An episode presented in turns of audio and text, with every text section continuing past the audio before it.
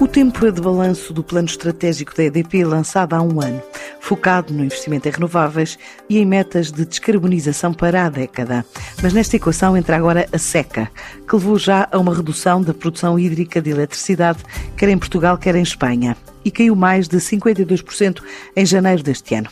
Para já, a empresa não pondera pedir compensações. Miguel Silva de Andrade, o CEO da EDP, fala em ser parte da solução e não do problema. Isto é um problema de todos. Só para termos aqui uma ideia, em janeiro choveu cerca de um terço daquilo que tipicamente chove e em fevereiro até agora choveu um quinto, ou menos de um quinto daquilo que normalmente chove.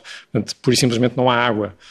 Um, e, portanto, nós obviamente operamos as centrais dentro daquilo que são os parâmetros normais de eficiência, um, dentro daquilo que são as cotas que estão previstas na, nos contratos de concessão e, obviamente, sempre articulado também com as várias autoridades, com a APA, com a GE, com o Governo, com a REN. Portanto, isto tem sido articulado uh, ao longo de todo este período e, portanto, nós estamos aqui para fazer parte da solução.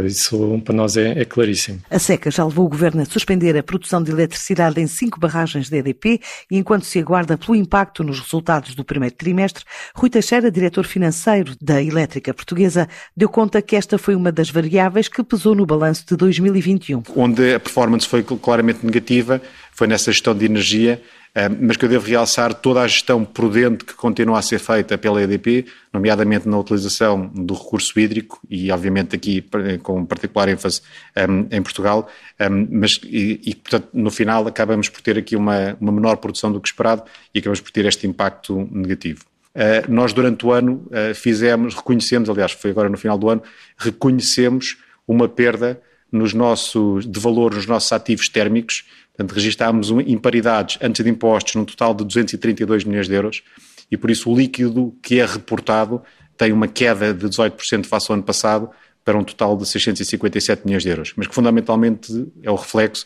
de reconhecimento desta perda, porque entendemos que estes ativos no longo prazo não têm tanto valor como aquele que tínhamos reconhecido em livro. O país espera medidas de apoio de Bruxelas, numa altura em que já está suspensa a atividade em três barragens a norte, duas no Zézer e a sul, a barragem da Bravura, no Algarve, face a eventuais novas reavaliações Ana Paula Marques, da Comissão Executiva da EDP, fala num trabalho conjunto e permanente para garantir eficiência na gestão de recursos e salvaguarda de necessidades. A excepcionalidade do período de seca que temos vivido, salientava só aqui dois números. Uh, novembro de 2021 foi o terceiro mês mais seco dos últimos 90 anos e, tivemos em janeiro o sexto mais seco desde, desde 2000. Uh, e apesar de tudo isso, continuamos aqui muito atentos a, aos níveis de todas as nossas albufeiras, trabalhando em conjunto com todos os agentes do ecossistema e uh, estamos acima dessas cotas que foram estabelecidas e, obviamente, asseguramos que os usos prioritários da água estão assegurados, mas que, simultaneamente, uh, que todas estas partes trabalham em conjunto para assegurarmos, por um lado, a gestão eficiente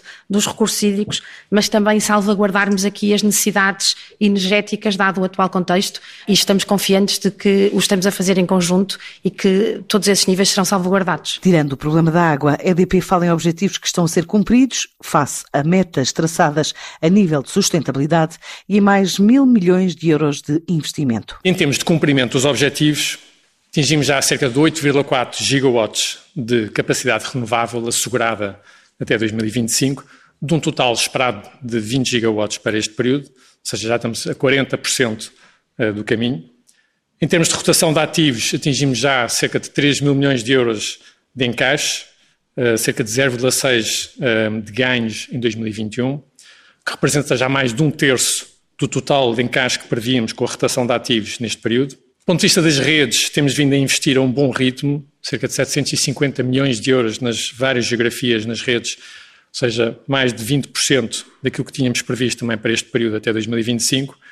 E do ponto de vista de dívida, como eu referi ao início, estamos com o nível mais baixo de dívida dos últimos 14 anos. Portanto, mantendo aqui um nível de alavancamento sustentável, onde, aliás, nós no ano passado tivemos um upgrade por parte da, da Fitch e da S&P para BBB, uma coisa que não tínhamos há muito tempo.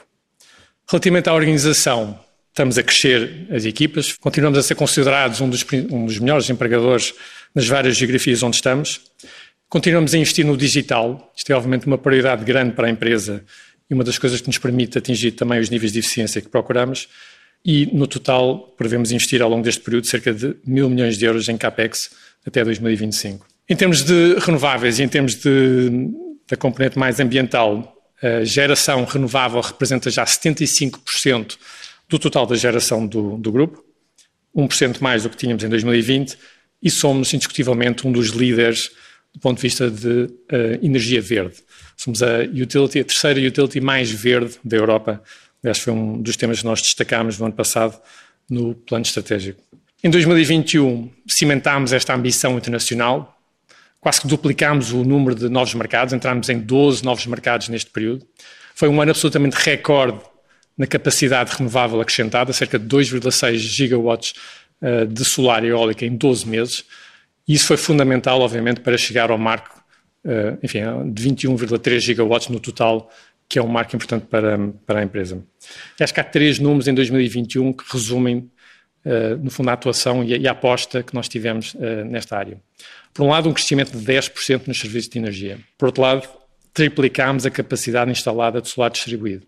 E, por fim, duplicámos a rede de carregamentos eh, de carregadores elétricos para a mobilidade elétrica. Portanto, acho que são três números que expressam bem, no fundo, aquilo que nós andamos a fazer, para além de simplesmente vender energia, que tem muito a ver com a mobilidade elétrica, com a geração distribuída e com os serviços energéticos. Um crescimento nas redes, onde se destaca o investimento em Portugal, Espanha e Brasil, na área das energias renováveis, que ao nível da capacidade instalada é superior aos dois últimos anos juntos. Referir, eu diria, a excelente performance que tem o negócio de renováveis ou o segmento de renováveis, porque não só o número em si mesmo é importante, quando nós dizemos que aumentamos a nossa capacidade instalada em 2,6 gigas ou 2.600 megawatts, como também dar uma noção de, relativa, é o equivalente aos dois anos anteriores em termos de instalações. Portanto, em 19 e em 20 nós instalámos tanta capacidade como aquela que instalámos eh, em 2021, portanto, obviamente uma performance notável, eh, principalmente num contexto tão desafiante, como foi o do ano de 2021. Um, do lado das redes, obviamente, um crescimento muito relevante, e aqui, para isto, contribui, por, um lado, aquilo que é o investimento que se continua a fazer em Portugal, todo um ano de, de integração de, das operações de redes em Espanha, depois da compra da Viesgo, e naturalmente também com a performance do Brasil. Desafios não faltam, incluindo a celeridade de processos ao nível de licenciamentos de rede e face a novas oportunidades. Continuamos a trabalhar para a meta dos 20 gigawatts de capacidade renovável até 2025. Portanto, nos próximos dois anos vamos aumentar em média 3,5 gigawatts a nossa capacidade, dando acho que um sólido e, e claro contributo para garantir um planeta mais sustentável. Mas há desafios. Obviamente, o contexto pandémico, isso continua a persistir. Isso tem algum impacto, enfim, não só naquilo que nós temos que assegurar do ponto de vista de segurança para as nossas pessoas, mas também do ponto de vista de desenvolvimento de algum do pipeline. E, portanto, aqui é crítico criar um contexto de licenciamento e de investimento nas redes que impulsione verdadeiramente o desenvolvimento das renováveis nas várias geografias. Porque existem objetivos ambiciosos a nível da Europa, a nível dos vários países, mas é preciso depois transformar esses objetivos em projetos concretos. Portanto, uma das coisas que temos vindo a defender de forma bastante veemente é realmente criar este contexto de licenciamento e de investimento nas redes eh, que seja mais célere eh, e mais ágil. Na regulação é também preciso garantir estabilidade, enfim, para que se possa tomar eh, as decisões de investimento de uma forma confiante e previsível. Os Estados Unidos, como vocês sabem, infelizmente não foi aprovado o Build Back Better, a legislação que, que iria dar alguma previsibilidade até 2030. No entanto, como vocês sabem, nós estamos a investir nos Estados Unidos desde 2007 e temos vindo a crescer ano após ano e, portanto, continuamos a estar confiantes que vamos continuar a crescer nos Estados Unidos, independentemente de, do Build Back Better. Relativamente à cadeia de valor, tem havido aqui muita imprevisibilidade. No último trimestre do ano passado, em particular, não só o tema da inflação nos preços, portanto, um grande, grande aumento dos preços, principalmente dos painéis solares, mas também da, das turbinas, associado a alguma imprevisibilidade na própria entrega do, do equipamento, enfim, causou aqui alguma uh, incerteza. Felizmente, eu posso dizer que à data de hoje as coisas estão mais controladas, não quer dizer que os preços tenham baixado, mas pelo menos uh, parece estar mais estável dentro disto que é o novo normal. O líder da EDP considera ainda que não ajuda o caminho para um planeta mais verde ter uma Europa que tanto levanta a bandeira do Green Deal como, ao mesmo tempo, investe no gás e na energia nuclear. Nós estamos bem posicionados do ponto de vista também da taxonomia da, da União Europeia. Acho que aí tem sido positivo também os avanços que, que a Europa tem dado relativamente à clarificação daquilo que, que é de facto verde, o que é, que é que é que é compatível com a taxonomia. Infelizmente, consideramos que o gás e a inclusão do nuclear pode colocar em causa a credibilidade do processo e, portanto, já, já manifestámos a, a nossa posição relativamente a isso. Não digo que ponha em causa as metas de descarbonização da, da União Europeia, mas claramente não ajuda relativamente a este caminho que, que, acho que foi traçado. A EDP tem conseguido manter os preços sem fazer refletir no consumidor o aumento do custo das utilities nos mercados internacionais e, apesar de estimar o impacto, ainda que indireto, da crise da Ucrânia, mostra alguma preocupação quanto a garantias futuras. A tensão na Ucrânia, quer dizer, obviamente não é uma boa notícia em nenhum aspecto. Relativamente ao impacto que tem no, nos preços de energia, acho que é, é reconhecido, preço de gás mais elevado, e, e obviamente isso depois reflete-se no preço grossista também da, da eletricidade. Na Península Ibérica, em particular, nós não temos uma grande dependência de gás russo, e portanto estamos a falar provavelmente na ordem dos 10%, enfim, não é um tema que seja crítico para a Península Ibérica, de qualquer forma, e portanto não é um tema tanto de abastecimento de gás ou de, de falta de gás, um, seria sempre só um tema mais de, de preço e, e os impactos que isso possa ter do ponto de vista de mercado grossista o impacto no nosso negócio. Quer dizer, o impacto é mais indireto, não é tanto o preço do gás em si, porque isso, eh, enfim, nós vendemos algum gás a, clientes, mas isso, no fundo, acaba por estar repercutido.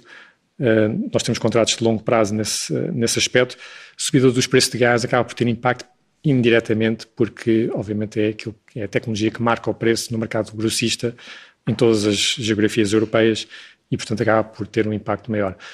Como eu referi há pouco, nós temos, nós garantimos estabilidade aos nossos clientes e, portanto, temos contratos tipicamente de, de longo prazo com eles. Portanto, temos conseguido escudar grande parte desse, dessa subida uh, para grande parte dos nossos clientes, sejam domésticos ou, empresariais.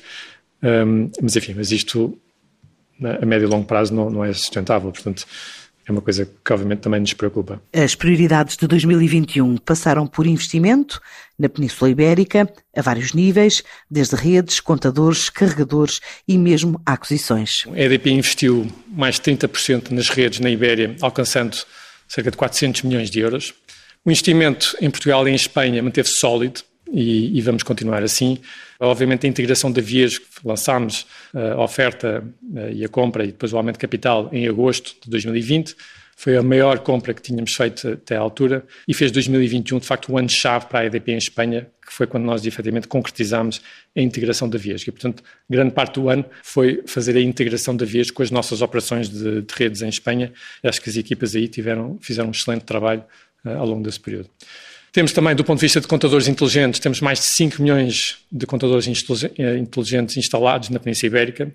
Portanto, o investimento nas redes vai continuar muito focado na modernização, na automação, na digitalização, como já referi. E neste ponto, Portugal atingiu já em 2022 a meta dos 4 milhões de contadores inteligentes. Portanto, o outro milhão está em Espanha. Já a aposta no Brasil traduz-se no melhor resultado dos últimos 25 anos, tal sublinha Miguel Setas, administrador da EDP. Este foi um ano eh, particularmente positivo para o mercado brasileiro. Eh, temos um aumento do nosso lucro líquido de 28% em relação ao ano passado. Eh, ultrapassámos a marca dos 2,1 bilhões de reais de resultado líquido, o que é um, um é um recorde na, na, nos resultados da empresa. Eh, começam-se a fazer já sentir nestes resultados os efeitos dos investimentos muito fortes que a empresa tem vindo a fazer uh, na sua, no seu negócio de transmissão. Uh, aliás, este ano nós concretizámos uma aquisição de uma plataforma de, de, transmissão em Goiás no processo de privatização da CELG-T, que representa um avanço significativo nos investimentos que a, que a empresa faz neste, neste segmento. E, portanto, globalmente, este foi um ano que cumpriu uh, claramente as expectativas que o Grupo EDP tinha no mercado brasileiro. É naturalmente um ano uh, desafiador, um ano que tem uma tendência altista de taxas de juro, um ano que tem o agravamento inflacionário, um ano que tem uh, uma pressão muito forte do cenário energético, em particular com déficit hidrológico, tudo isso são fatores de risco uh, adicionais para a nossa operação no, no, Brasil, mas que a companhia conseguiu, de uma maneira muito efetiva, uh, mitigar e chegar ao final deste ano com o resultado mais alto da sua história ao longo dos últimos 25 anos de presença no mercado brasileiro. Portanto, claramente um ano que nos permite reforçar a nossa convicção de que este é um, um mercado prioritário para o Grupo ADP? A estratégia continua a passar pelo crescimento, quer na Europa, quer nos Estados Unidos ou na Ásia. Na Europa, nos Estados Unidos, na América Latina, continuamos a trabalhar também para continuar a crescer de uma forma uh, muito acelerada. Portanto, no mercado europeu, gostava só de destacar aqui alguns países onde temos continuado a investir. No Reino Unido, planeamos investir cerca de 15 mil milhões de euros até 2030, portanto, reforçando a liderança no, no offshore, com os projetos na Escócia. Ganhámos, como vocês sabem, cerca de mil megawatts recentemente, uh, através da nossa uh, joint venture com a ENGIE um, Ocean Wind, e continuamos também a crescer num bom ritmo no onshore. Espanha, que é um mercado estratégico para nós, como vocês sabem, eh, somos o segundo maior em termos de capacidade instalada e planeamos continuar a crescer, a dar um forte impulso nos projetos da transição energética. Tivemos a inauguração do primeiro parque eólico na Grécia, que foi um dos marcos do nosso crescimento em 2021. Vamos continuar a reforçar esta presença e temos a meta de atingir os 500 megawatts com investimentos de cerca de 500 milhões de euros no mercado que consideramos muito promissor. Em Itália, 200 megawatts de projetos eólicos começam a produzir entre a segunda metade de 2022 e a primeira metade de 2023 e com este passo a EDP completa aqui um ciclo de investimentos de mais de 300 milhões de euros e entra no top 5 de produtores de energia eólica em Itália. Na Polónia, temos hoje o segundo maior portfólio operacional no país, combinado com crescimento orgânico e a aquisição também de projetos em fase de desenvolvimento. Portanto, temos uma capacidade instalada atual de cerca de 750 megawatts e que prevemos crescer nos próximos anos. Na Roménia, investimos cerca de 750 milhões de euros neste mercado desde 2009. Temos hoje uma posição de liderança e temos condições de mercado, e haja condições de mercado e regulação, podemos continuar a potenciar este crescimento. Finalmente, em França, temos cerca de 550 megawatts em funcionamento e a EDP é um dos principais operadores de França, fornecendo energia limpa a mais de 900 mil pessoas. Planeamos investir mais de 500 milhões de euros em França até 2025. A EDP garante ainda ter em estudo, já em fase técnica, vários projetos na área do hidrogênio. Relativamente ao hidrogênio, nós continuamos a avançar uh, com a análise de vários projetos, enfim, nas diferentes geografias. Uh, estamos ainda na fase mais técnica de, de análise de, de, como é que seria uh, o projeto, enfim, porque obviamente isto não só tem o eletrolisador, é preciso ter também uh, o projeto das renováveis, assegurar que tem as condições técnicas de interligação, uh, que tem alguém que possa comprar depois o hidrogênio. Esta análise mais técnica depois terá que ser complementada também com a análise económica. Portanto, eu diria que a maior parte dos projetos ainda está nesta fase mais de, de análise técnica.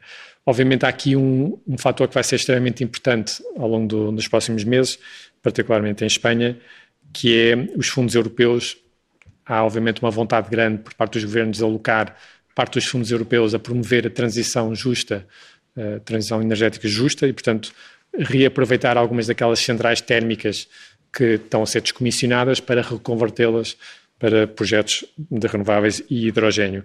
E, portanto, nós estamos a, iremos participar, já participámos num projeto, num, num concurso, iremos participar noutros, e em função de, do sucesso ou não, enfim, depois aí os projetos começam a ganhar outro tipo de, enfim, de maturidade e começam a avançar então para, para uma fase mais avançada. E de olhos postos no futuro, a empresa relembra o aumento de capital realizado há um ano. Há um ano atrás fizemos um aumento de capital de cerca de 1,5 mil milhões de euros na renováveis, precisamente para uh, financiar este crescimento ao longo deste período.